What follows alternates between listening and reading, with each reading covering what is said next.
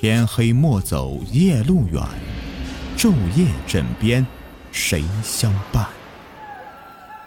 欢迎收听民间鬼故事。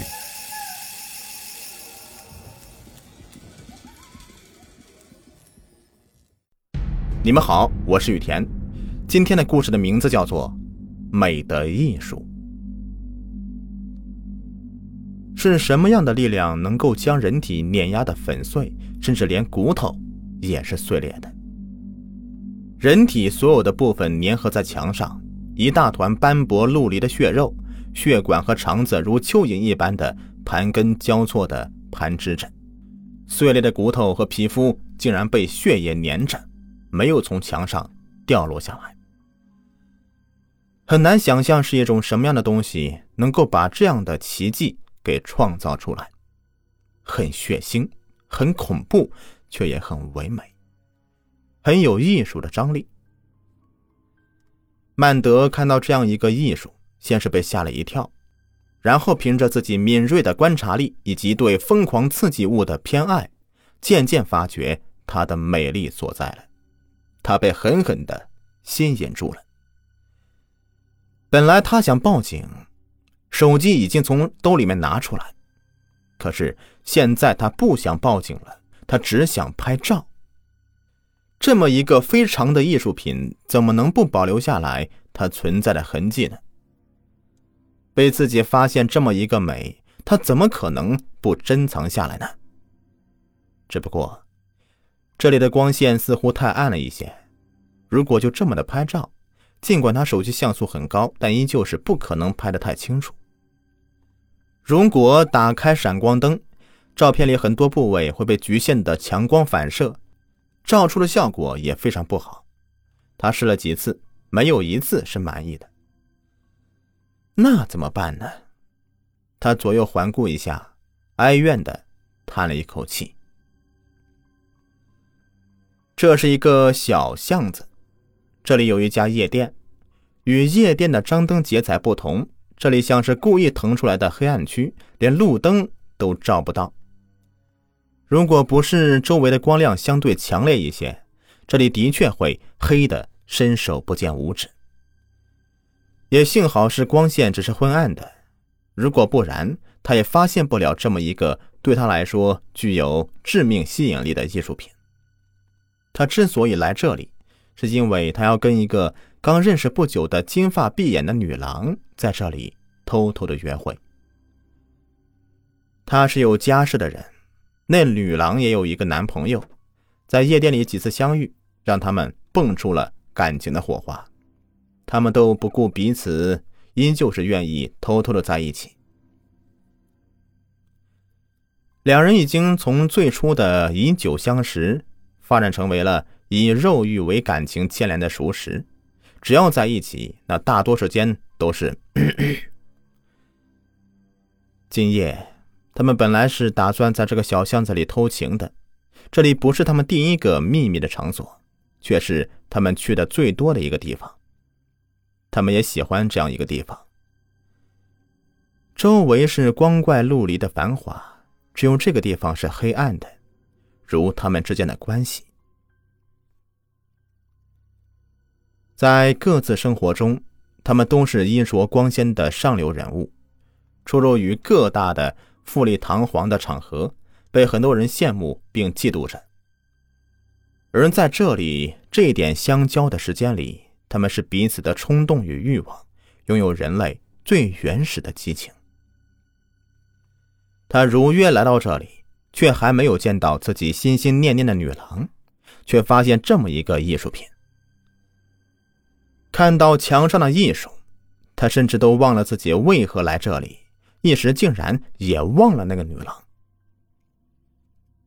曼德还是选择开着闪光灯，将这么一个艺术拍下来。在光线如此不充足的情况下，能够保留下来的与之有关的照片，已经是不错的了。于是，对着墙上的艺术，他开始拍照。他先是拍了几张整体，接下来拍了很多的局部。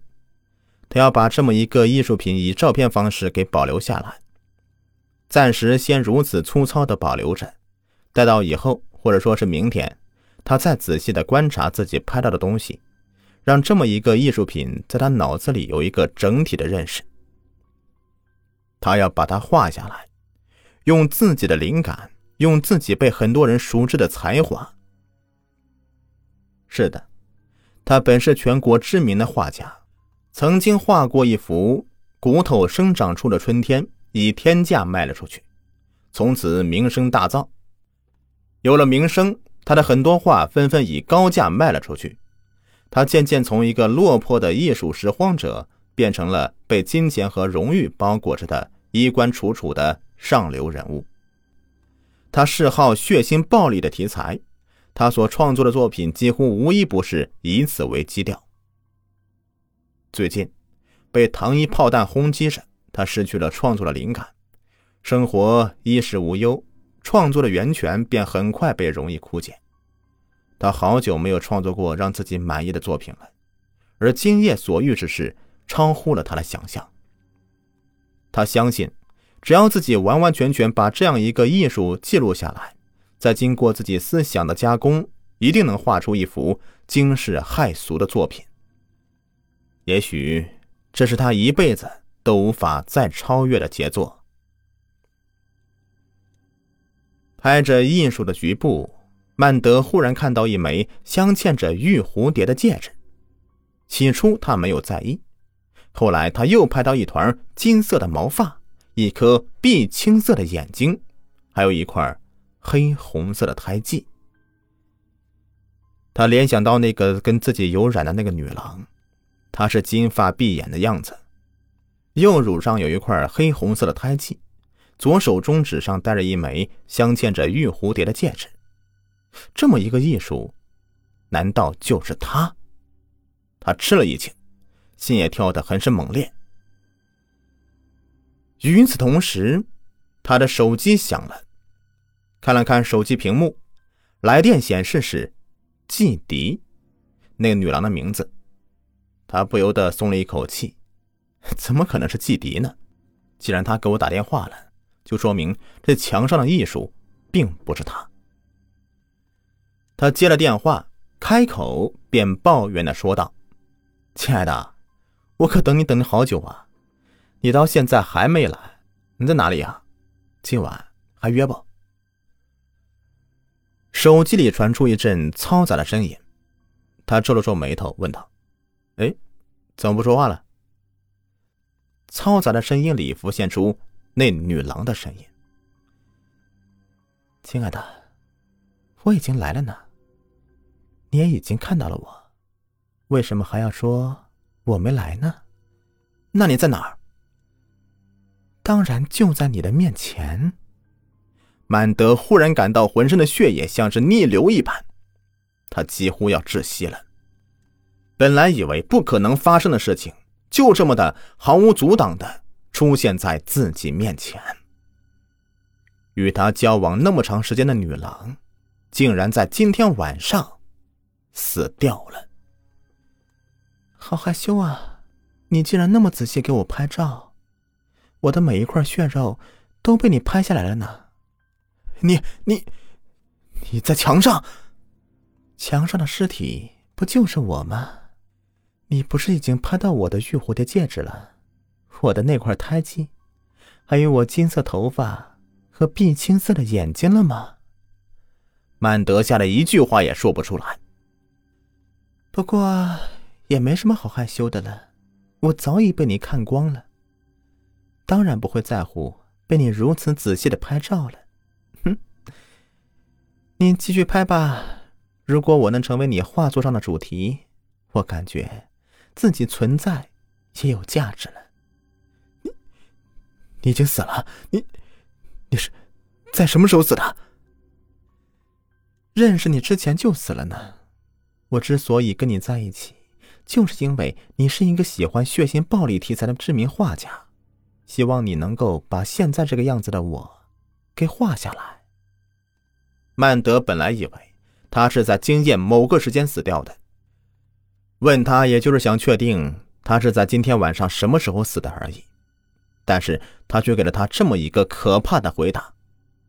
曼德故作镇定的继续问道：“你是你是怎么死的？”“被我男朋友撞死的。”他如实说道。“一个人怎么可能有这么大的力量，把一个人撞成你这个样子？”“所以，他根本就不是人。如如果不是人，他是什么？”“当然是鬼。”曼德没有话说了，而手机里那个女郎接着说道：“我也没有想到自己竟然交的男朋友，居然也是一个鬼。遇人不淑，我也活该落得这个下场。也许我能让你的死变成一幅画作，永远的保留下来。如果能被你当成题材画下来。”我定会感激不尽的。别这么说，也许把你画下来的作品将是我一辈子都无法超越的杰作。你成就了我认识的最伟大的价值。那我就不用多说了。以后我会消失在你的生命里。你不会消失的。如果把你画了下来，你将与我永远在一起。手机里没有了季迪的声音。不久以后，曼德因创作一幅美丽的尸体，名声再次大噪。这幅画有人出了比之前的画还要高的价格，但他一直保留着，并没有卖出去。他也从上流人物的生活中淡了出去，抛妻弃子，隐居在一个人迹很少的山林之中。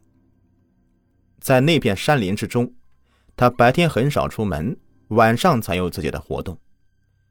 每个晚上，他都会与一个金发碧眼的女郎在一起，看星星，看月亮，看风吹过山林后面大地铺满的自然美，看人间普通而又美丽的风景。在此期间，曼德又创作几幅与血腥暴力有关的画，每一幅都以天价卖了出去。谁也不知道。曼德为何会创作出这么多的丰富多彩的艺术作品？只有他本人知道。他所有的灵感来源都是跟那个自己生活在一起的女郎讲述给他，他在经过思想加工才创作出来的。这个秘密，也许除了曼迪和季迪之外，谁都不可能知道。好了，本集故事已播完，感谢各位的收听。